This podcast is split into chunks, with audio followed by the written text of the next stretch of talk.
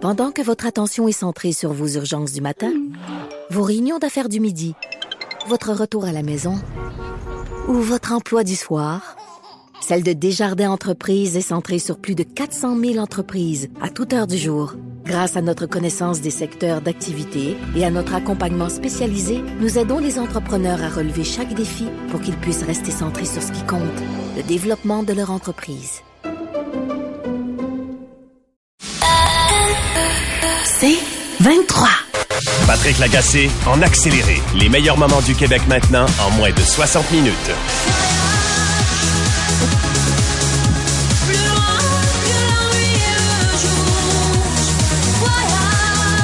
Alors, Martin qui chante? Ah, c'est tantôt, ça. C'est tantôt. Je fais-tu des points? Tu me donnes-tu? Non. Ah non, c'est ça. Avouez qu'on vous accueille bien, Éric Boissonneau. Ben, c'est une bonne introduction. J'aille pas, j'aille pas. Bon, excellent. Alors, Éric Boissonneau est vice-président de l'Association des agents de voyage du Québec. Je le disais d'entrée de jeu, Monsieur Boissonneau, ça va coûter cher pour aller euh, en vacances euh, aux fêtes, mais jusqu'à quel point, là, il va falloir piger dans notre compte de banque pour euh, se payer une petite excursion au soleil? Ben, quelqu'un qui n'a pas réservé actuellement va, un, avoir un petit choc quand les prix vont, vont passer. Euh, pour, il y a des destinations encore qui sont un peu plus abordables. Quand on parle d'un peu plus abordable, ça reste quand même la norme qu'on avait en 2018-2019 Cuba. Par contre, le Mexique, République, les destinations un peu plus exotiques, Jamaïque, Saint-Martin, ben le prix pour un bon 4 étoiles, la demande générale qu'on a, un 4, 4,5, puis on veut quelque chose de bien, ben on frôle le 2005 à 3000 sur chaque passager. Fait que c'est quand même pas donné. Et c'était combien, là, disons, avant la pandémie?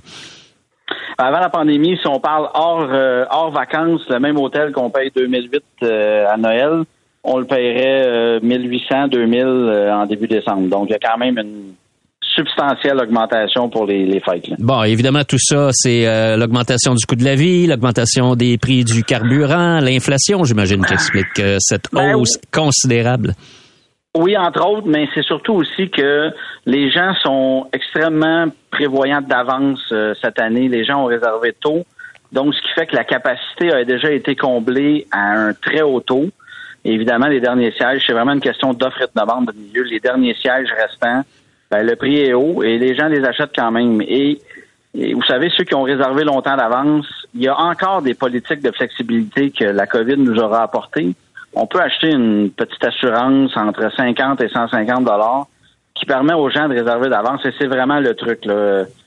Si les gens sont encore dans l'optique de ce qu'on avait là quelques années, je vais réserver à la dernière minute pour partir, je vais payer moins cher, ben c'est une très mauvaise idée euh, post-Covid actuellement. Bon, j'ai un collègue de travail, mon ami François ici, qui magasinait un billet sur euh, Lyon pour aller à Lyon euh, voir des membres de sa famille dans le temps de Noël.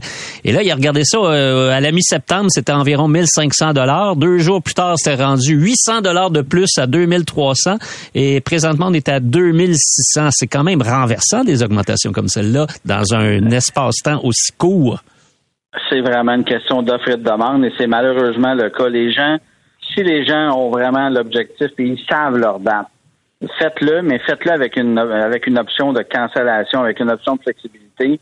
Au pire aller, vous allez être capable de vous désister s'il arriverait quelque chose.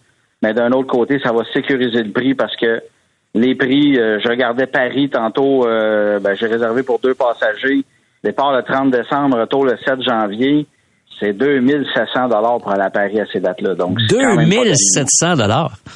Oui, exactement. 2700 dollars. Le Noël, le jour de l'an, c'est vraiment les fêtes. Le, le pire, c'est le jour de l'an. Passer le jour de l'an à l'extérieur, c'est la pire semaine de l'année.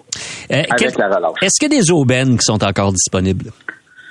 Euh, les aubaines, faut être prêt à. Si quelqu'un y va pour le budget, faut être prêt à pas sacrifier la qualité, mais il faut comprendre qu'il y a Cuba qui est actuellement encore dans des marchés attrayants, le 1007, le 1008 dollars, le 1007, le 1800. Outre Cuba, je vous dirais que toutes les destinations soleil, on n'est pas dans dans l'optique du voyageur budget. faut vraiment mettre la main dans sa poche à ces dates-là. Mais tantôt, euh, aux nouvelles avec euh, Valérie Leboeuf, elle nous disait que dans certains hôtels à Cuba, là, il y avait des, des pénuries de produits de base, là, notamment euh, de la farine pour faire des pâtes, du pain, tout ça. Est-ce que c'est un problème que vous rencontrez? Ouais, c'est un problème qu'on rencontre. Vous voyez, moi, personnellement, dans mon agence, j'ai on a délimité 4, 5, 6 hôtels et c'est seulement ces hôtels-là qu'on vend parce qu'on sait qu'il y a quand même euh, l'approvisionnement qui se fait relativement bien pour Cuba. Donc, le rôle du conseiller en voyage prend toute son ampleur. Ne faites pas de réservation sur Internet. Appelez votre professionnel, appelez votre conseiller. On est au courant, on s'informe, on a des, des, euh, des rapports de destination qui nous disent lesquels hôtels qui ont un peu plus de difficultés et on cible les clients sur ces gens-là. Tout ça pour le même prix qu'Internet. Gênez-vous pas, appelez votre professionnel, votre conseiller en voyage. Bon, je le rappelle, vous êtes vice-président de l'Association des agents de voyage du Québec. Là. Oui. vous allez tenir ce, ce discours-là, c'est sûr. Euh, dites-moi, Monsieur euh, Boissonneau, euh, est-ce qu'il y a des, une période cet hiver qui serait préférable pour économiser? C'est une excellente question. Pour les gens qui ont une flexibilité, les dates qu'il faut regarder, et encore là, ça vaut rien d'attendre. On est mieux de commencer à réserver tout de suite avec une option de flexibilité. Le meilleur temps, notez bien ça, entre le 10 et le 30 janvier, c'est la meilleure période de l'hiver au complet pour voyager. C'est entre ces deux dates-là que les prix sont les plus abordables et que la capacité n'est pas remplie. Donc, les prix sont plus agressifs. Et, si les gens attendent un peu à la dernière minute là, dans ces eaux-là, disons le 9 janvier pour partir le 12, par exemple, est-ce que euh, c'est une bonne stratégie? Est-ce que les aubaines vont, vont aller en s'améliorant au fil des jours euh, précédant le départ? Ce n'est pas ce qu'on voit depuis, euh, depuis le début de la COVID. Les départs à la dernière minute sont effectivement plus chers. Les compagnies aériennes ont fait une structure tarifaire que plus on attend, plus que les sièges les plus abordables quittent et on fait plus de ventes. Je sais pas si vous vous souvenez. Ça va, ça va trahir mon âge. Les D moins 7, les départs moins 7 jours, les gens attendaient. Euh, dans les 10, dans les 5-6 dernières années, ça n'existe presque plus. Les gens vaut mieux réserver d'avance. Puis prévalez-vous de l'option flexibilité que je vous parlais, ça vaut vraiment la peine. Bon, les gens qui euh, nous écoutent et disent, euh, coudon, ça risque de coûter très cher cet hiver, je devrais peut-être reporter un investissement voyage à l'été. Ça va ressembler à quoi cet été pour aller en vacances, par exemple, en Europe? Pour l'Europe, les, prix, c'est relativement frais. Les gens, je voyais Air Canada cette semaine qui annonçait des nouvelles destinations, Montréal, Lyon, avec Air Canada et tout ça. Faut s'attendre à un, billet sur l'Europe hors saison. Quand je parle d'hors saison euh, d'été, on évite, évite les deux semaines de la construction. Donc, si on évite ces deux semaines-là, je pense qu'on va être capable de trouver un billet entre 900 et 1000 dollars pour l'Europe. Et dans les semaines de la construction, je vous dirais entre 12 et 1300, tout dépendant de la destination, ce qu'on va. Donc, ça reste relativement abordable. Tout cela, si la demande reste actuelle, si la demande est très élevée, prévoyez que les prix vont encore augmenter. Donc, est-ce qu'on peut déjà réserver pour euh, l'Europe pour cet été? Oui, on peut déjà réserver. Les demandes ont déjà commencé, des itinéraires. Je vais aller faire le tour d'Italie, je vais aller faire les aides grecques. Ça vaut la peine, ça donne rien d'attendre. On l'a répété trois, quatre fois déjà, mais ça donne rien d'attendre. Les prix sont agressifs avec le, le réservé tôt le plus tôt possible. Donc, euh, si on voit un bon prix, une belle, euh, un prix qui a du bon sens, bon, on saute dessus, on se pose pas trop de questions. Exactement. Ben, merci beaucoup de ces informations, Éric Boissonneau. Ben, merci, M. Quentin. Bonne journée. Bonne journée. Éric Boissonneau est vice-président de l'Association des agents de voyage du Québec.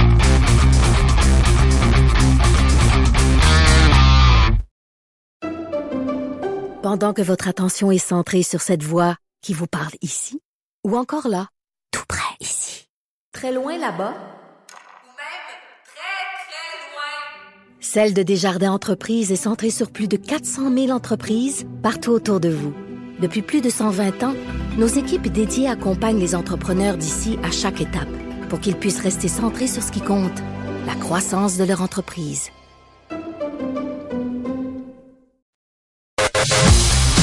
Patrick Lagacé en accéléré. What would happen if I ate nothing but McDonald's for 30 days straight? Would I suddenly be on the fast track to becoming an obese American? Would it be unreasonably dangerous? Let's find out. I'm ready. Super Size Me. Alors voilà, on vient d'entendre l'extrait du documentaire Super Size Me, un documentaire coup de poing qui a été euh, diffusé pour la première fois en 2014. Le réalisateur Morgan Spurlock a décidé que pendant 30 jours, il ne mangerait que des produits euh, McDonald's matin, midi et soir. Super Size Me, ben on pourrait traduire ça par donnez-moi le grand format s'il vous plaît. Donc euh, du Coca-Cola dans le grand verre avec et là je vais employer un méchant anglicisme avec le refill. En prime en Une plus. chaudière Une chaudière. de liqueur. Exactement. Alors, euh, j'ai devant moi quelqu'un euh, qui a été marqué par ce film-là. Il s'appelle Bernard Lavallée. Il est connu sous le pseudonyme du nutritionniste urbain.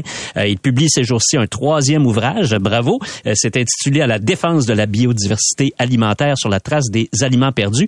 Et il y a également un balado sur euh, la plateforme audio. Salut Bernard. Bonjour. Et Bernard, tu t'es intéressé beaucoup à ce documentaire-là. Pourquoi? Ouais, donc, donc, en- donc le documentaire est sorti en 2004 et non en 2004, 2014. Donc ça fait 18 ans qu'il est sorti. Puis justement, je me suis dit, en fait, je vais vous dire la vraie histoire. Ma sœur a 10 ans plus jeune que moi. Puis il y a quelques mois, elle me dit, "Hey, je suis tombé sur un documentaire sur Netflix, tu devrais vraiment l'écouter là, ça s'appelle Super Size Me." Puis je me suis dit, "Hein? T'as jamais entendu parler de ça? J'ai trouvé ça super drôle. Je me suis dit, hey, c'est tellement le phénomène quand c'est Hey. sorti. Donc, je me suis dit, hey, on devrait vraiment le regarder à nouveau pour notre balado, puis essayer de le critiquer avec nos connaissances d'aujourd'hui. Et quand on le regarde aujourd'hui, ça dit quoi? Ben donc, faut savoir qu'on suit donc l'histoire de Morgan Spurlock qui décide pendant 30 jours de manger du McDo trois fois par jour et il va manger donc aussi le super size donc qui était un vous dites, tu dis le grand format, là, mais c'était le super format. C'était plus que le grand format, euh, le plus souvent possible. Et donc, on voit sa santé qui se dégrade au fur et à mesure. Euh, donc, il y a des médecins et des nutritionnistes qui l'entourent, puis là, qui s'inquiètent pour sa santé. Il prend énormément de poids. Bref, ça va vraiment pas bien pour lui. Puis, grosso modo, ce que le documentaire veut dire, c'est, hey, c'est vraiment pas bon de manger de la malbouffe. On va dire ça comme ça. Aujourd'hui, c'est intéressant de voir avec nos yeux de 18 ans plus tard parce qu'il y a tellement de documentaires qui se sont inspirés de cette expérience-là où on met une seule personne qui fait une expérience, entre guillemets, une expérience scientifique est aucunement scientifique et qui utilise ça comme si c'était des résultats vraiment importants. La réalité, c'est que, hey, on s'en fout-tu, c'est-tu vrai ou c'est pas vrai que c'est c'est bon ou pas bon, que, que le résultat, on s'en fout vraiment, mais c'est les messages qui nous intéressaient. Et donc, un des grands euh, un des grands messages du documentaire ou une des grandes questions qu'il pose et qui est super contemporaine aujourd'hui, c'est la question de la responsabilité individuelle. Est-ce que c'est de la faute aux individus s'ils mangent trop, trop souvent ou s'ils prennent du poids, par exemple, qui sont des enjeux qu'on se pose encore aujourd'hui, puis on pourrait avoir des débats super longtemps sur le sujet, mais lui a commencé à poser, à, poser ces premières briques-là de débat, de dire, mais peut-être que c'est la faute de l'industrie, que c'est pas la faute des individus, peut-être qu'on les encourage trop à manger certains aliments, qu'on leur donne pas assez d'informations sur la qualité nutritionnelle de ces aliments. Il va même jusque dans les cafétérias scolaires aux États-Unis où on sert des hamburgers, des frites, la pizza, puis il se pose la question, mais est-ce qu'on est vraiment en train d'aider nos jeunes à adopter des saines habitudes de vie si on, on leur offre ces aliments-là? Bref, super intéressant de regarder ça plus tard parce que aujourd'hui, Est-ce qu'on a évolué? ben, ce sont les mêmes questions qu'on se pose. Donc, un, un des exemples euh, qui est peut-être le plus euh, contemporain aujourd'hui, c'est la question des taxes sur les boissons sucrées. Donc aujourd'hui, un peu partout, donc autant aux États-Unis qu'ailleurs dans le monde, on, on se questionne sur est-ce qu'on devrait instaurer des taxes sur soit les boissons sucrées ou même ce qu'on appellerait de la malbouffe, la restauration rapide? Euh, et il n'y a pas de consensus qui est atteint. Ce qu'on sait, c'est que lorsque c'est fait, par exemple au Mexique, on l'a fait, la consommation de boissons sucrées diminue. Euh, c'est la même chose aux États-Unis, donc ça fonctionne. Mais l'industrie se bat très fort pour éviter que Un gros qu'on fasse. Ben oui, il y a un, un très ils, gros ont, ils ont lobby. tellement d'argent. Ils ont tellement d'argent. Chaque fois qu'une réglementation réussit à passer, c'est comme un miracle. Parce que quand tu prends une petite organisation comme une OBNL versus les centaines de millions de dollars de, de regroupements d'industriels, chaque fois que ça réussit à passer, c'est comme vraiment un miracle. Mais, mais c'est, le- j'estime, moi, que la vie a tellement changé par rapport à la bouffe au cours des, disons, des 18 dernières années. Prends simplement notre rapport à la viande. Là, moi, j'ai grandi. Le matin, euh, je pouvais manger euh, des crotons. Le midi, une sandwich au jambon. Puis euh, le soir, un rôti de porc frais. C'était comme ça que ça fonctionnait. Aujourd'hui, de façon générale, on fait plus ça. Ouais, ben, dans le documentaire, la femme de Morgan Spurlock est une chef végane et santé. C'est comme ça qu'on la présente, mais elle est présentée un peu comme une extraterrestre, l'espèce de hippie grano à l'autre extrême complètement. Une bizarre. Ah oui, c'est la bizarre, puis on nous montre un espèce de buffet avec du quinoa, puis une quiche végé, puis on est comme, mais c'est quoi cette affaire-là? Euh, donc, et on présente vraiment les aliments comme deux extrêmes, c'est-à-dire d'un côté, tu as cette espèce d'extrême-là de la santé, entre guillemets, de végé local de saison. Il y a même une nutritionniste à un moment donné qui va recommander une espèce de cure détox à Morgan pour se nettoyer de son McDo. Et à l'opposé, on a tout ce qui est la restauration rapide qui est présenté comme le gros méchant, le, le diable qui va nous rendre malade, qui va nous rendre gros. Ben, encore aujourd'hui, c'est comme ça. C'est de cette façon-là qu'on réfléchit aux aliments. On les voit très souvent sur deux extrêmes. Donc, c'est intéressant de voir que déjà, à cette époque-là, on avait commencé à avoir un- un- une certaine réflexion à ce sujet-là. Toi, est-ce que tu manges de la malbouffe des fois? Ça Je- me brûlait les Ouais, lèvres. je, je te vois à la télé et je me dis, Mais genre, je te croise, là, tu sais, chez McDo, c'est sûr que tu te sauves en courant, puis Ok. tu te dis, euh, je, sais- Je, je vais faire une confession. Bon, moi, dans- ben, non, ok. Premièrement, c'est pas une confession. Je mange de la restauration rapide. J'ai aucun problème avec ça. Je pense que s'il y a une chose que j'essaie de dire dans ma carrière, c'est qu'on devrait être capable de manger tout ce qu'on veut. c'est pas une religion. hein. Pas du tout. Puis pour moi, la culpabilité en alimentation, c'est probablement la pire des choses. C'est vraiment pire quasiment que ce que tu manges. Euh, Le fait de te sentir coupable de ce que tu manges, c'est encore pire. Mais pour faire la promo de cet épisode-là, je voulais recréer l'image du, du- de- donc du documentaire, le, le- le poster. Et donc, pour ceux qui s'en souviennent, c'est la bouche remplie de frites de McDo. Donc hier, en sortant de, de mon travail, je, je suis passé chez McDo pour aller m'acheter une frite. J'ai mis mon masque. Parce que je me suis dit, hey, je veux pas me faire voir. puis là, je, me- puis je me suis, je me suis dit, ben voyons, tombé niaiseux, voir que tu mets ton masque pour aller chez McDo quand tu dis à tout le monde qu'on devrait s'en foutre. Mais je me disais, oh non, mais là, oh, quel message s'envoie? Bref, je, je suis une dichotomie sur deux pattes, là. Je pense que j'ai une contradiction sur deux pattes, mais bref. Donc ça, c'est ma confession. J'ai mis mon masque hier pour aller m'acheter ma grosse frite pour après ça faire mon shooting photo. Mais je les ai mangées, les frites, après. Ben, c'est ça. En sous-question, je m'en je les dire, ai bien mangées.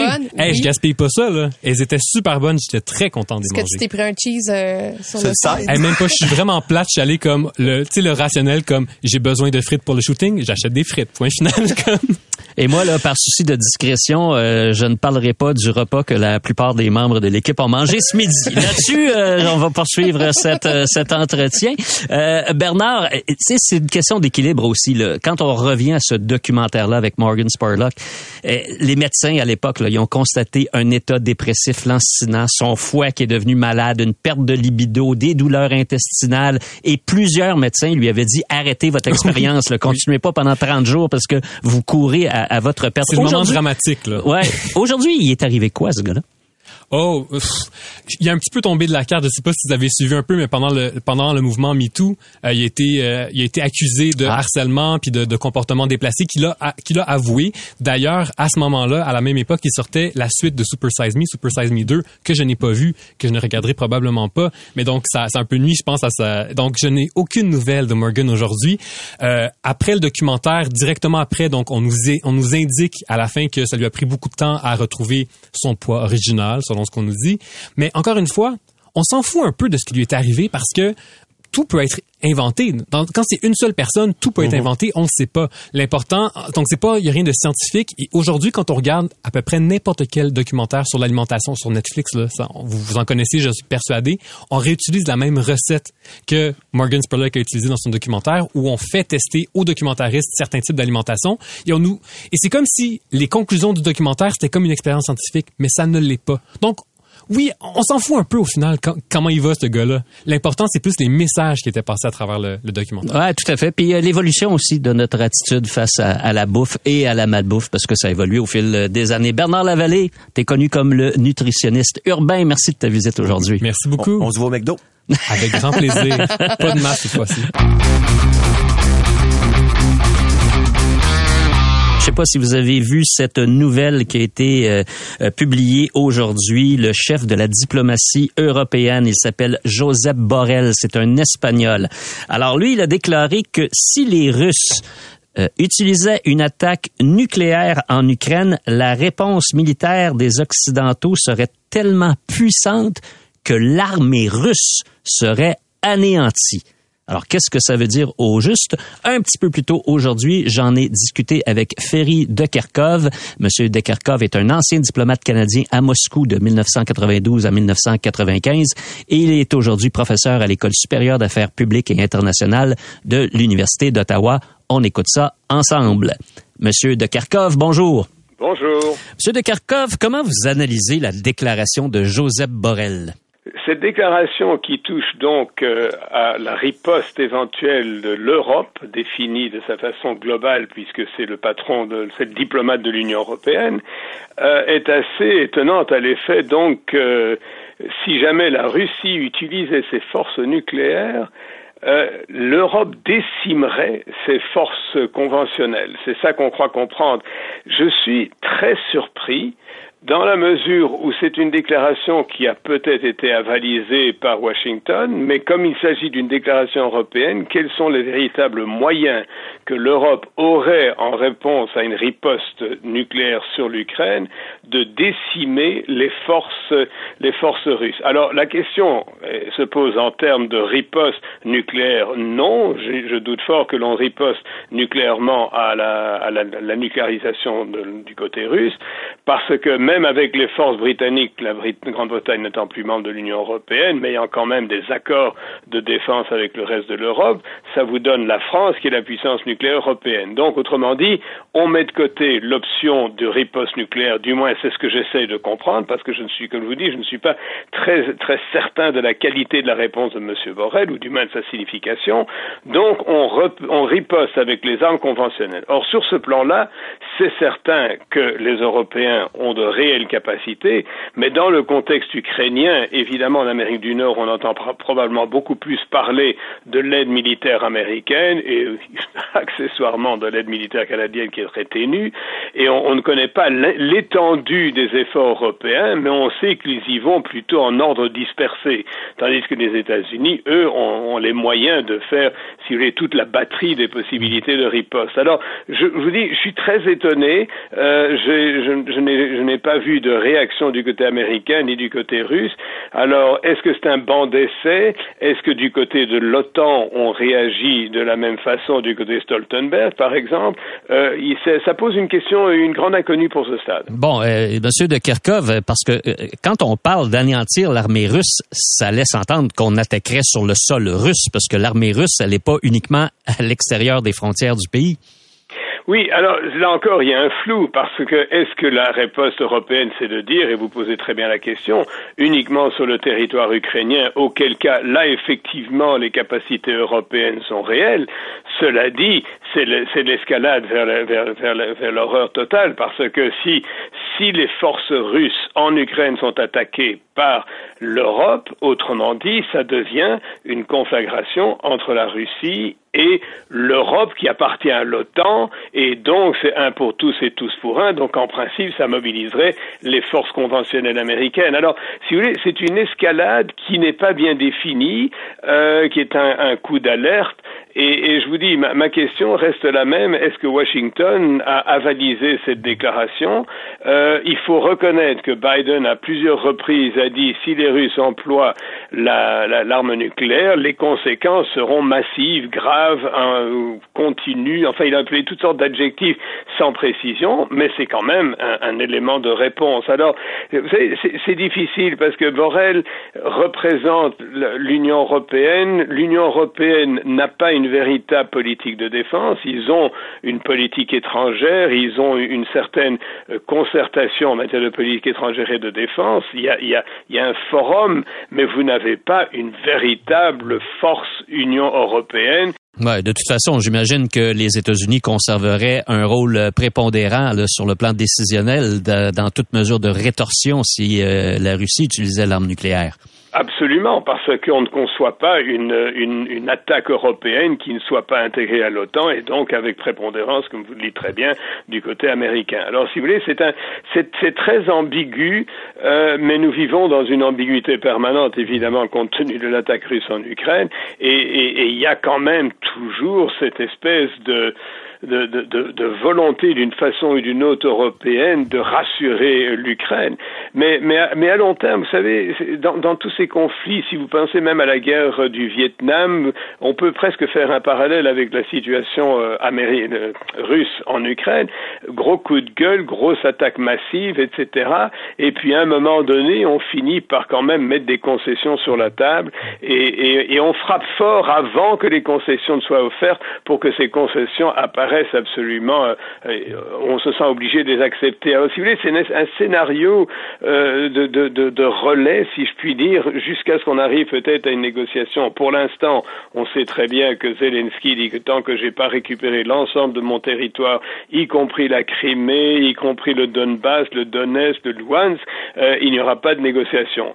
C'est évident que c'est normal qu'ils le disent, mais à un moment donné, c'est ce que Macron dit, mais sauf que Macron l'a fait de façon, je trouve, un peu sacrée saccadé et trop proche des Russes. Mais Macron a dit à un moment donné, il faudra négocier. Oui, c'est tout à fait vrai, mais les conditions ne sont pas réunies. Les conditions ne sont réunies, si vous voulez, dans une conflagration de ce type qu'au moment où les deux parties finissent par perdre davantage qu'ils n'en gagnent. Euh, et mais justement, justement, Monsieur de Kerkov, je, regarde aujourd'hui le commentaire de Vladimir Poutine là, qui était au Kazakhstan. Il dit bon, nous n'avons pas pour objectif de détruire l'Ukraine. Il dit qu'il il ne prévoit pas de nouvelles frappes massives comme celle de la dernière semaine au cours des prochains jours. Pourquoi il dit ça aujourd'hui? Ben, ben, premièrement, il fallait, il fallait une riposte pour le bombardement, l'explosion euh, au pont de Kerk, qui est, et ça c'était tout à fait normal de la part de, de Poutine, je dis normal dans une normalité qui n'existe plus, et, et, donc là maintenant il a frappé plusieurs coups, il n'y a pas beaucoup d'avantages à continuer pour, euh, pour susciter encore l'opprobre massif de, de la communauté internationale qui a déjà commencé, donc maintenant il dit au fond je vous ai foutu une baffe, et maintenant revenons-en à la normale et, je vais continuer, continuer ma guerre jusqu'à ce que je gagne, mais je, n'attaquerai plus les, les, les, les, cibles civiles. Vous remarquez d'ailleurs sur ce plan-là que pour la première fois, il a reconnu les frappes civiles alors que la, Russie continue à dire qu'il n'y en avait pas, en disant je ne regrette pas ces attaques euh, contre les, les, cibles civiles et contre l'infrastructure civile. Donc, si vous voulez, c'est un peu dans ce jeu que, sur lequel on pourrait élaborer longuement entre qui commence quoi comment, pourquoi, et quels sont les incitatifs, quels sont, qu'est-ce que je peux vous offrir de l'autre côté que vous ne pouvez pas refuser sans que j'ai l'air d'être faible en vous l'offrant. Alors c'est là où on peut être endigué dans un conflit qui dure beaucoup plus longtemps, ou alors peut-être qu'il y aura une petite lumière à un moment donné. Mais je crois que tant que l'on n'aura pas et, ça pas sur la place publique, mais tant qu'on n'aura pas convaincu Zelensky qu'au fond, euh, le Donbass ou une partie du Donbass ou ce qui était déjà un état de guerre avant le, le 23 février, le début de l'attaque russe, est-ce que finalement on se contente de ça? Ou alors est-ce qu'on dit, écoutez, la Crimée, elle a une, histoire différente. La Crimée, ça a été d'abord tatar, ça a été, ça a été ensuite le cadeau, le cadeau de, de Khrouchtchev à, l'Ukraine, euh, est-ce que finalement on peut s'entendre sur la Crimée et peut-être abandonner le Donbass? Je ne sais pas. Je ne suis pas négociateur en chef ni pour l'un ni pour l'autre, mais il y aura un moment donné, on s'assoira. Mais c'est le moment où c'est la création du moment qui est, qui est essentielle sans que ni l'un ni l'autre ne perdent la face. Monsieur de merci. Avec plaisir. Bonne journée. Ferry de Kerkhoff est un ancien diplomate canadien à Moscou de 1992 à 1995 et il est un expert, bien sûr, des relations internationales.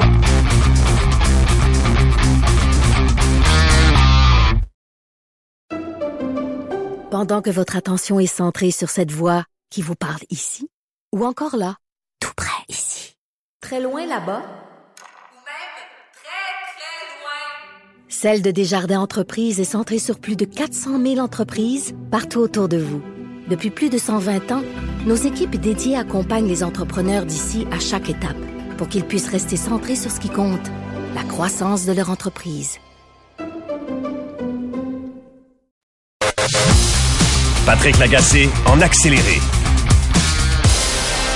Il y a un conflit qui se dessine entre le gouvernement de François Legault et la PDG d'Hydro-Québec, Sophie Brochu. Ce matin, dans la presse, le chroniqueur Francis Veil disait même que Sophie Brochu lance un ultimatum. L'enjeu, c'est quoi? Eh ben, c'est qu'on sait que le gouvernement Legault, là, M. Legault, M. Fitzgibbon, son ministre de l'économie, euh, eux, ben, ce qu'ils veulent, c'est développer l'économie québécoise et créer des emplois payants. Mais ces employeurs, euh, ces emplois qui sont potentiellement payants, ça peut être développé parfois au détriment des considérations environnementales. Et ces considérations-là, pour Madame Brochu, ben, c'est une priorité. Alors là, il y a peut-être un bras de fer euh, qui se joue. J'en discute avec l'auteur de l'article euh, que je viens de mentionner. C'est euh, Francis Veil. Salut, Francis. Salut, bonjour Philippe. Francis, ton papier est intitulé Sophie Brochu lance un ultimatum et on sent que la situation est très, très, très corsée à l'heure actuelle.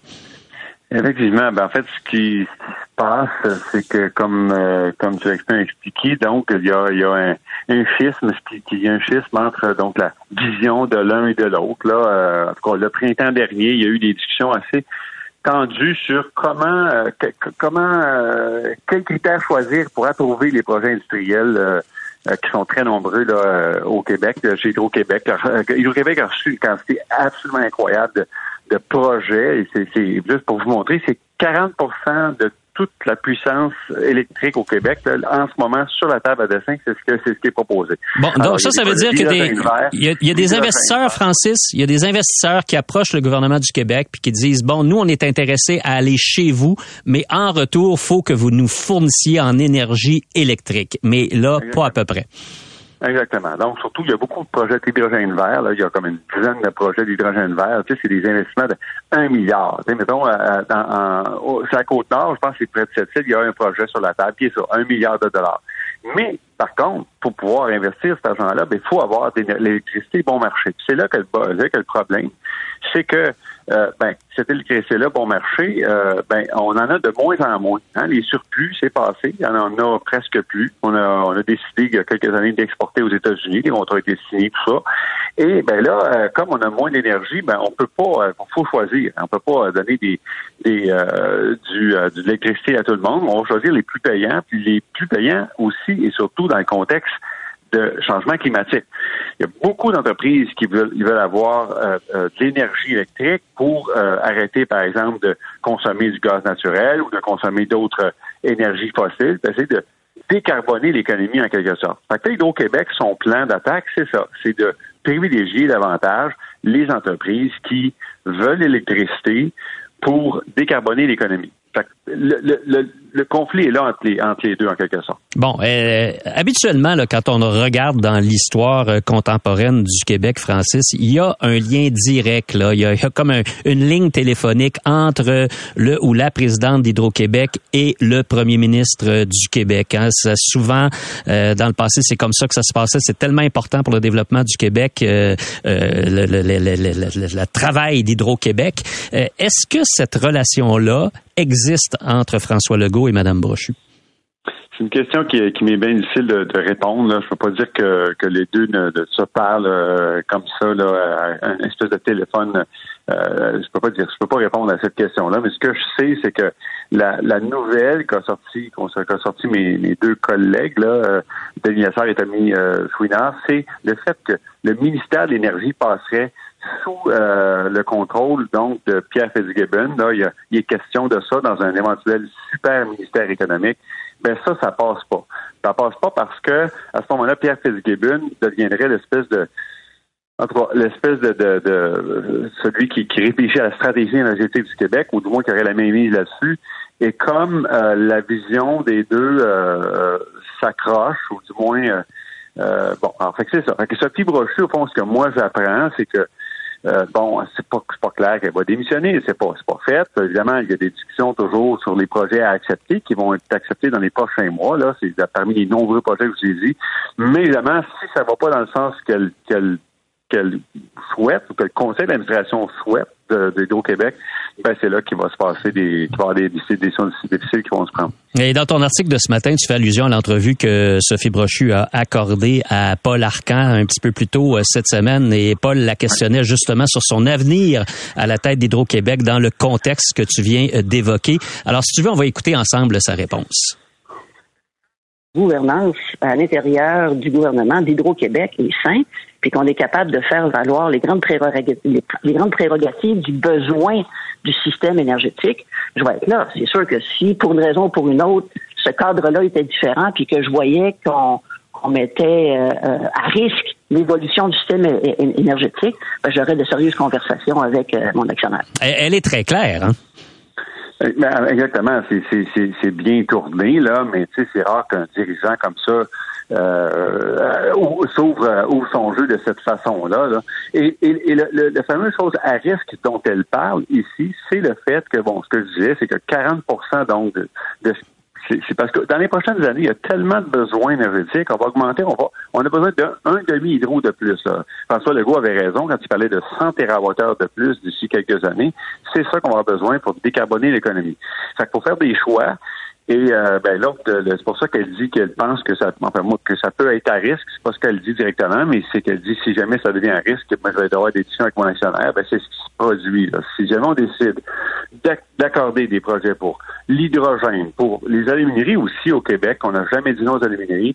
Là, il y a des projets, il y en a beaucoup sur la table. Le prix de l'aluminium est très bon par les temps qui courent. Donc, il y a beaucoup de projets qui sont sortis des, euh, des, des sont sur la table à dessin. Euh, ben, il va falloir choisir. D'autant plus que le prix qu'on leur donne, historiquement, est plus bas que les nouveaux projets qu'on développe euh, ben, ces temps-ci. Là, c'est l'équivalent de, on leur fait payer à peu près 5 cents au moins. Donc, nous, les nouveaux projets nous coûtent 11 cents le kilowattheure. Euh, euh, à- à- à- essentiellement, là. ce qui fait que ben euh, c'est un peu leur, leur accorder une subvention en quelque sorte. là. Euh, Voilà. Et elle, elle dit, Sophie Brochu, ben, on veut pas être le magasin à 1 dollar de l'électricité dans le monde, ce qui est une réplique qui est quand même assez bien envoyée. Francis, merci beaucoup. J'ai l'impression que le portrait va s'éclairer jeudi prochain. Pourquoi jeudi prochain? Parce qu'on annoncera la composition du Conseil des ministres. Et si Pierre Fitzgibbon hérite de ce super ministère économique, je pense que les tensions vont probablement demeurer. Merci beaucoup, Francis. Merci. Patrick Lagacé en accéléré. C'est 23. Pendant que votre attention est centrée sur vos urgences du matin, vos réunions d'affaires du midi, votre retour à la maison ou votre emploi du soir, celle de Desjardins Entreprises est centrée sur plus de 400 000 entreprises à toute heure du jour. Grâce à notre connaissance des secteurs d'activité et à notre accompagnement spécialisé, nous aidons les entrepreneurs à relever chaque défi pour qu'ils puissent rester centrés sur ce qui compte, le développement de leur entreprise.